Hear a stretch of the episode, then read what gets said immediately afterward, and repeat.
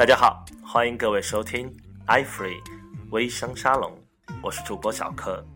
从本周起，小柯将陪着各位一起来聊一聊关于移动互联网的那些事儿。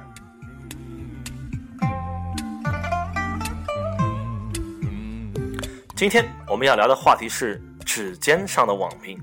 前段时间一直流行这样一段话，说 世界上最远的距离不是生与死，而是我在你身边，你在玩手机。这样一个看似笑话的语句，却反映出了一个无比残酷的现实：移动互联网有爱的让一群人天涯若比邻的同时，无情的让另一群人比邻若天涯。要证明他有多爱你吗？看看他能多久不看手机，而是看着你，就知道你在他心目中的地位了。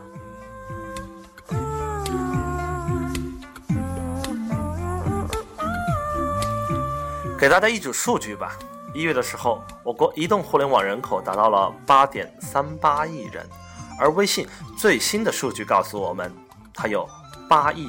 注册用户，并且有四亿活跃用户，他们到底活跃到什么程度呢？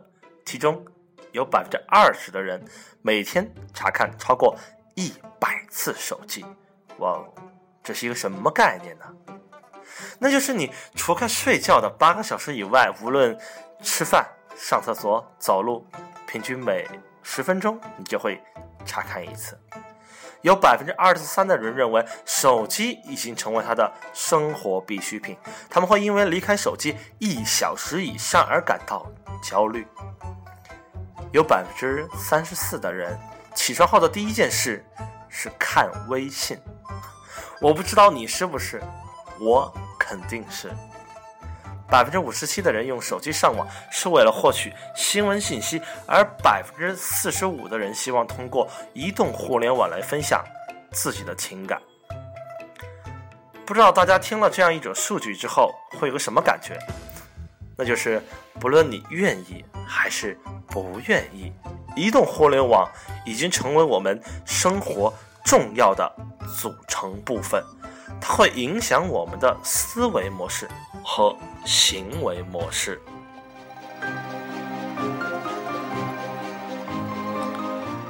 来说点和微商有关的数据吧。每天上网的人群当中，对于娱乐的贡献，手机和电脑分别占到了百分之三十七和百分之三十八，基本差不多。而在信息获取、沟通、购物方面，则呈现出。巨大的不同。信息获取方面，手机已经全面超越电脑百分之七十多，达到了百分之四十三；而沟通方面，手机百分之六十，电脑只有百分之二十四。无疑，随身设备更方便我们随时沟通需求、保持联系、增进关系。购物行为方面，手机有着巨大的潜力。只占到了百分之二十四，而电脑目前仍然保持着百分之五十五的较大份额。信息、沟通、购物，这是一个完整的购物体验过程。如果说手机在信息和沟通方面已经全面的超越电脑，那购物呢？我相信这个时间不会太久。